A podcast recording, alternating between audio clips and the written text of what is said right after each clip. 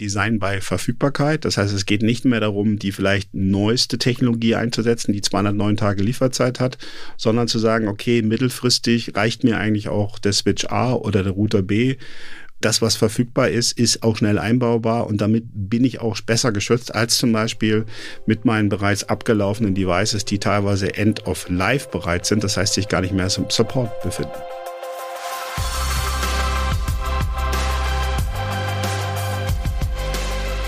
Willkommen zu den IT-Komplizen, der Podcast von Comstore mit Experten für euer erfolgreiches Cisco-Geschäft. Wir machen mit euch gemeinsame Cisco-Sache. Hallo und herzlich willkommen zu den IT-Komplizen, dem Podcast von Comstore. Jederzeit mit einem Experten, den wir Komplizen nennen. Heute mit Jens Tamm. Hallo Jens. Hallo, grüß dich Peter. Jens, magst du dich kurz selbst vorstellen, damit die Hörer wissen, wer du bist? Ja, ich bin sozusagen der Oberkomplize von der Comstor in Deutschland. Jens Tam führe die Geschäfte der Comstor im fünften Jahr und war selber 15 Jahre vorher im Reselling von verschiedenen Herstellern, unter anderem auch von Cisco. Welche Erfahrungen hast du da von Cisco mitgebracht zum Distributor? Naja, als Service Provider haben wir natürlich viele Cisco-Produkte eingesetzt, vom Router über den Switch bis hin auch zu Video Collaboration Devices. Und mhm. ähm, ja, die Service Provider sind vielleicht ein bisschen außen vor an der Betreuung. Das ist ja eine eigene Truppe in Europa. Mhm. Aber generell, die Produkte waren zuverlässig und ich hatte auch relativ wenig RMA-Cases. Das war eigentlich der Hauptgrund, warum ich gesagt habe, ja, ich wechsle mal die Schreibtischseite und gehe auf die Seite von Europas größten Cisco-Distributor. Qualität und Zuverlässigkeit zeichnen Cisco auch, außerdem sehr guter Support. Wir wollen heute ein bisschen über das Geschäft und wie sich das Geschäft so mit der Distribution entwickelt sprechen. Die Pandemie, die hoffentlich jetzt dauerhaft hinter uns liegt, hat Unternehmen dazu animiert, in neue Bereiche zu investieren. Beispiele dafür sind der Bereich Security, aber auch Netzwerke. Wie hast du das erfahren in den letzten drei Jahren? Gut, ich sag mal, es gab natürlich verschiedene Gründe, warum investiert wurde. Wenn du Security ansprichst, wir haben, und das ist in der Öffentlichkeit nicht so weit verbreitet, doch relativ viele Angriffe auf Unternehmen, aber auch Behörden gehabt. Jüngstes Beispiel äh, über die Weihnachtsfeiertage die Stadt Potsdam, mhm. die quasi ihr Netz abgeschaltet hat, auch die Bürgerdienste abschalten musste. Und ich denke, wir sind da in einem fortlaufenden Wettbewerb aufzurüsten. Jeder redet ja auch von Cyber Defense, mhm. englischer Ausdruck. Das heißt, sich selber zu verteidigen. Und das gilt unabhängig davon, ob man ein Unternehmen, eine Schule oder oder eine Behörde ist. Äh, zu Anfang der Pandemie ging es hauptsächlich darum, die Mitarbeiter sicher anzubinden. Irgendwann hat man sich dann Gedanken darüber gemacht, wie kann ich das, was die da draußen tun, auch absichern, weil ich nicht sicherstellen konnte, dass die Mitarbeiter in einer sicheren Umgebung arbeiten. Das war der Security-Teil. Warum haben Unternehmen in Netzwerk investiert, wo ja keiner im Büro war? Ja, ich denke, da gibt es verschiedene Gründe für. Äh, man darf auch nicht vergessen, es geht generell um die Frage im Unternehmen oder auch in der Behörde, wie ist die Workload verteilt? Also sprich, wo wird physisch noch gearbeitet? Ja, absolut. Und wir sehen ja, dass, glaube ich, die neueste Statistik sagt, 82 Prozent der deutschen Unternehmen nutzen bereits eine Cloud-Anwendung. Das kann auch ganz klassisch Microsoft sein, mhm, äh, in der Azure Cloud. Mhm. Aber das heißt auch, ich muss sicherstellen, dass der Nutzer, egal ob er zu Hause oder im Office sitzt, entsprechend angebunden ist an das Unternehmensnetzwerk beziehungsweise an die Dritt-Devices Devices, die irgendwo auf der Welt in irgendeinem fremden Rechenzentrum stehen. Es gab zum einen in der Tat die Frage, wie rüste ich mein Netzwerk auf, aber wie sorge ich auch für ein sicheres WLAN, weil es ist nach wie vor nicht so, dass alle Mitarbeiter zu Hause sitzen, sondern es sitzt auch noch ein bestimmter Prozentsatz im Unternehmen und den muss ich auch entsprechend versorgen und sicher versorgen. Zum Teil haben die wahrscheinlich auch die Zeit genutzt, ihre Netzwerke auf den neuesten Stand zu bringen, eben weil keine Mitarbeiter da waren und haben dabei sich schon überlegt, wie muss ich mein Netzwerk für die Zukunft gestalten, sicherer, zuverlässiger mit den neuesten Technologien. Und aus dem Grunde, glaube ich, war das ein richtiger Zeitpunkt. Wie denkst du denn, dass sich das Investitionsverhalten jetzt ab 2023 für die Zukunft entwickelt? Gerade jetzt in diesem Kalenderjahr, was gerade begonnen hat. Wie schaust du da auf die Kundensituation? Na, wenn wir ehrlich sind, wir haben ja, wenn wir drei Jahre zurückgehen oder vier Jahre, als Corona gestartet ist, gesagt, oh, was heißt das eigentlich für uns? Und für mhm. uns hat es ja was ganz anderes bedeutet, nämlich Investmentverhalten von einer besonders Größenordnung. Wir IT können das ruhig mal sagen. Branche, wir ja. hatten das beste Geschäftsjahr der Westcon Group Germany GmbH im letzten Jahr. Das heißt, natürlich wurde auch vieles ausgeliefert, was in den letzten zwei Jahren bestellt wurde. Mhm. Wir hatten lange Lieferzeiten teilweise. Wir haben weiterhin einen gewissen Investitionsstau in einigen Unternehmen. Äh, mhm. Einige Unternehmen haben zum Beispiel noch keine Entscheidung getroffen, wie sieht das nächste Netzwerk aus. Und wenn sie dann Entscheidungen treffen, stellen sie fest, huch, da ist ja noch eine Lieferzeit mit verbunden und wundern sich dann, dass das von nicht von heute auf morgen geht. Aber letzten Endes, es wird weiterhin natürlich Investitionen geben müssen, weil wir sehen auch weiterhin Angriffe. Und es wird aber gleichzeitig in bestimmten Branchen vielleicht Budgetbeschränkungen geben. Stichwort Umbau des Unternehmenszwecks. Äh, brauchen mhm. ja nur, bleiben es dann beispielsweise bis Automotive äh, mhm. hin zur Elektromobilität. Das hat ja einen riesen Impact auch für viele Zulieferer. Also wird nicht jeder Zulieferer morgen investieren. Wir haben aber gleichzeitig auch bedingt durch den Krieg in der Ukraine auf einmal Investments aus der Defense, aus der Verteidigungsindustrie, weil die natürlich auch ihre Auftragsbücher voll haben und entsprechend auch ausweiten müssen und entsprechend auch Investments tätigen im Bereich IT. Du hast jetzt schon ein paar Einblick in, in, ein paar Branchen gegeben. Wenn du auf grundsätzlich unsere Endkunden oder die, unsere indirekten Kunden, nämlich die Endkunden unserer Partner schaust, was sind denn da so Branchen? Wie siehst du zum Beispiel das Thema Healthcare?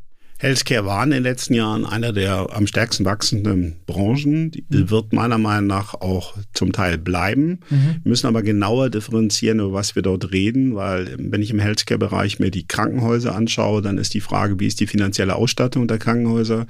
Jüngste Medienberichte sagen ja, dass eventuell in diesem Jahr jedes dritte Krankenhaus zahlungsunfähig werden könnte, mhm. was sicherlich aber auch an der Frage der hohen Energiekosten liegt. Äh, das heißt, da ist ja auch in der Rede, dass Bund und Land oder Kommune, je nach Betrag, Betreiber der öffentlichen Hand äh, Zuschüsse zahlen werden, um die Zahlungsunfähigkeit von den Krankenhäusern zu verhindern. Krankenhäuser kommen trotzdem nicht drum herum, zu investieren in moderne Netzwerke beziehungsweise in moderne Cybersecurity. Ja, es gibt ja erste Anzeichen dafür, dass sich die Energiekosten etwas entspannen. Die Frage ist, wann kommt es bei den Kunden an und passiert das rechtzeitig? Und wenn du jetzt mal die Branchen definieren würdest, wo du das größte Wachstum siehst. Was wäre da deine Antwort unter dem Kontext, dass wir uns hauptsächlich mit Cisco als Comstore beschäftigen? Was sind die Branchen, wo unsere Partner erfolgreich sein können? Gut, historisch kommt natürlich eine Cisco aus dem Enterprise- und Public-Bereich und äh, in den letzten Jahren haben wir sehr viel investiert, auch in Go-to-Market-Aktivitäten für den sogenannten SMB-Bereich, wobei man da nicht an den ganz kleinen Mittelstandskunden denken sollte, sondern wir sehen in Deutschland speziell noch einen gehobenen Mittelstand, der noch nie Cisco eingesetzt hat. Mhm. Und da ist Cisco durchaus eine Alternative, weil die Hersteller, die heute eingesetzt haben, teilweise nicht mehr existieren oder Gefahr laufen, nicht mehr zu existieren. Das heißt, was ist die Next Generation? Wo investiere ich? Welcher Technologiepartner ist in fünf fünf bis zehn Jahren noch auf dem Markt. Da wird es eine mhm. Konsolidierung geben. Das sehen wir zum Beispiel sehr, sehr stark historisch aus dem Collaboration-Bereich. Telefonanlagenanbieter verschwinden. Und da ist einfach für mich als Mittelständler die Frage, in wen investiere ich da? Und das müssen wir mit unserem Partner eher in die Breite tragen. Das mhm. heißt auch wirklich in die Region rein. Und da sehe ich also einen großen Bedarf im SMB und darunter fasse ich dann auch das, was wir noch als Startups nennen, zusammen. Wir haben also im abgelaufenen Jahr 2022 auch sehr viele erfolgreiche Startups gesehen, mhm. die entsprechend entsprechend international investiert haben in Cisco-Technologie. Mhm. Weil du auch gerade sagst, äh, Technologie wird sich verändern. Cisco ist ein stabiler Anbieter, wie du es zu Anfang gesagt hast. Könnte es auch nicht einfach sein, dass zukünftig vielleicht Entscheidungen aufgrund von Verfügbarkeit getroffen werden? Dass ein Kunde mal sagt, weil jemand liefern kann, entscheide ich mich jetzt mal, obwohl ich jahrelang Anbieter A genommen habe, mal für Anbieter B. Ja, in der Tat ist in den letzten drei Jahren dieses äh, Buzzword entstanden, Design bei Verfügbarkeit. Das heißt, es geht nicht mehr darum, die vielleicht neueste Technologie einzusetzen, die 209 Tage Lieferzeit hat, sondern zu sagen, okay, mittelfristig reicht mir eigentlich auch der Switch A oder der Router B welches Device auch immer, aber das, was verfügbar ist, ist auch schnell einbaubar und damit bin ich auch besser geschützt als zum Beispiel mit meinen bereits abgelaufenen Devices, die teilweise End of Life bereit sind, das heißt sich gar nicht mehr zum Support befinden. Design bei Verfügbarkeit. Was heißt es aus deiner Sicht für unsere Partner? Was müssen die tun, damit sie diesem Weg folgen? Das setzt erstmal voraus, dass jeder Mitarbeiter, sei es der Pre-Sales Consultant, der Account Manager, der Vertriebsleiter, wer auch immer beim Kunden vor Ort sitzt oder mit dem Kunden eine Videokonferenz durchführt, dem Kunden auch erläutert, dass man natürlich aus dem Katalog das neueste Device nehmen kann. Allerdings habe ich dann vielleicht das Problem, dass ich erst in einem oder anderthalb Jahren mein Gesamtprojekt etabliert habe. Und die mhm. Zeit habe ich nicht. Bedeutet aber auch, dass der Ansprechpartner auf Reseller-Seite online gehen muss. Das heißt, unsere Tools nutzt, um zu sehen, welche Ware ist denn aktuell am Stock verfügbar. Um dann die Lieferzeit zu optimieren, weil dieses ganze Thema Lieferzeit, was wir jetzt in der Vergangenheit hatten, hat ja nicht nur technisch Einfluss gehabt. Also du hast Security genannt, du hast abgelaufene Devices genannt, sondern halt auch betriebswirtschaftliche Gründe. Budgets müssen in einem gewissen Zeitrahmen ausgegeben werden, sonst werden sie nicht zur Verfügung gestellt. Investitionen, Subventionen ganz gerne an Jahresfristen gebunden und so weiter. Da ist alles nicht so einfach. Könnte man sich die Zukunft so vorstellen, dass vielleicht Kaufentscheidungen wirklich automatisiert und im schlimmsten Fall durch Computer entschieden werden, wann was wo verfügbar ist. Ich meine, im Moment ist es Kommunikation persönlicher Natur? Ja, es gibt ja da verschiedene Marktforschungsstudien von Gartner oder Forrester, die kann man sich gucken, die sind öffentlich zugänglich. Da heißt es, ab 2025 werden bis zu 80 Prozent der Entscheidungen für IT-Beschaffung, Hardware, Software, Services, durch entsprechende AI oder mhm. also Artificial Intelligence oder Computer entschieden. Ich glaube, dass die Zahl zu hochgegriffen ist, weil wir reden grundsätzlich bei IT-Projekten nach wie vor über recht komplexe Projekte. Und Komplexität bedeutet, ich muss zwischen Anbieter, also sprich, da ist ein Software-Hardware-Anbieter, jemanden, der es quasi auch verkauft, Reseller und auch dem Endkunden irgendwo die Sprache erstmal transferieren. Ich muss erstmal erläutern, was habe ich davon. Und ich glaube, es lässt sich nicht alles standardisieren äh, über, über eine Compute-Schnittstelle.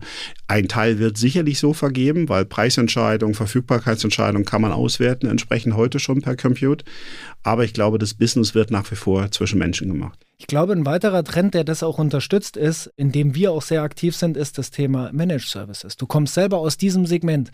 Wenn ich einen, ein Ergebnis für den Kunden bezahlbar, nach Nutzung abrechenbar kann ich sehr hoch standardisieren. Ich kann grundsätzlich die Probleme, die wir mit Ressourcen haben, mit technischen Ressourcen, mit wissenden Menschen, äh, Arbeitskräften im weitesten Sinne, kann ich standardisieren, indem ich Managed Services aufsetze, die wie der Anzug im Kaufhaus einfach hintereinander hängen und ich nehme einfach einen mit, wenn ich ihn brauche, oder? Das ist ein guter Ansatz dafür. Ja, das ist ein guter Ansatz, aber wir dürfen auch nicht vergessen, warum dieser Markt sich so entwickelt hat. Es ist ja nicht nur Managed Service, sondern grundsätzlich ist der Shift der sogenannten Workload von ja, Englisch on-premise, also vor Ort. Viele haben ja vor Ort ihre Rechenzentren über Jahre, Jahrzehnte aufgebaut und stellen jetzt fest, ihnen fehlt das Know-how dafür. Sie kriegen vielleicht auch nicht die entsprechenden Mitarbeiter.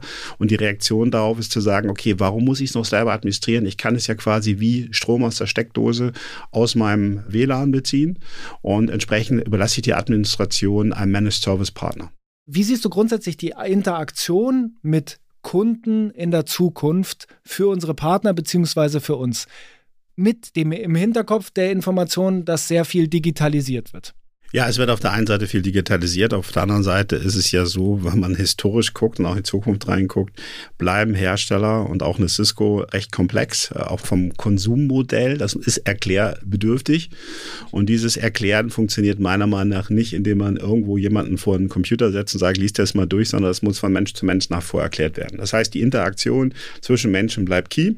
Wir beide haben ja jüngst eine Rundreise gemacht durch Hessen und Nordrhein-Westfalen und wir haben gesehen, wie froh die Partner waren, dass mal jemand vorbeigekommen ist. Das heißt, wir haben auch alle drei, letzten drei Jahre festgestellt, Videokonferenz ist ein Muss, mhm. entlastet, aber ist kein Dauertool. Das heißt, die Menschen müssen sich auch nochmal abseits von irgendwelchen Videokonferenzen treffen können und auch mal über den Tellerrand hinausschauen und überlegen, okay, was heißt denn das jetzt eigentlich für mich als Reseller? Was heißt das für mich als Endkunde, wenn ich die Verträge mit Cisco so und so eingehe. Also das muss noch erklärt werden. Mhm. Das lässt sich Stand heute meiner Meinung nach nicht so automatisieren. Das ist eigentlich ganz interessant zu sehen, dass wir hier zwei Streams haben, die sich symmetrisch verhalten. Erstens, vor der Pandemie war sehr viel Büro in der Pandemie war sehr viel Homeoffice. Die Antwort für die Zukunft ist Hybrid. Selbiges mit Kundenbesuchen. Vor der Pandemie war alles persönlicher Besuch. Während der Pandemie war alles Videokonferenz. Die Zukunft sieht wie in beiden Fällen komplett hybrid aus, weil es immer eine Mischung aus beiden ist, die am Ende des Tages zu dem Ziel führt, das man sich wünscht. Bedanke mich sehr für deine Teilnahme heute, Jens, und würde mich freuen, wenn wir vielleicht nochmal eine Folge aufnehmen. Sehr gerne, Peter. Vielen lieben Dank fürs Reinhören. Beim nächsten Mal kümmern wir uns um einen der größten Wachstumsbereiche im Kundensegment von Cisco zusammen mit einer IT-Komplizin und ich freue mich sehr, Nicola begrüßen zu dürfen und freue mich, wenn du zuhörst. Das waren die IT-Komplizen, der Podcast von Comstore mit Experten für euer erfolgreiches Cisco-Geschäft. Jetzt abonnieren auf Spotify, Apple Podcast, Deezer, Google Podcast, Amazon Music und überall, wo es Podcasts gibt.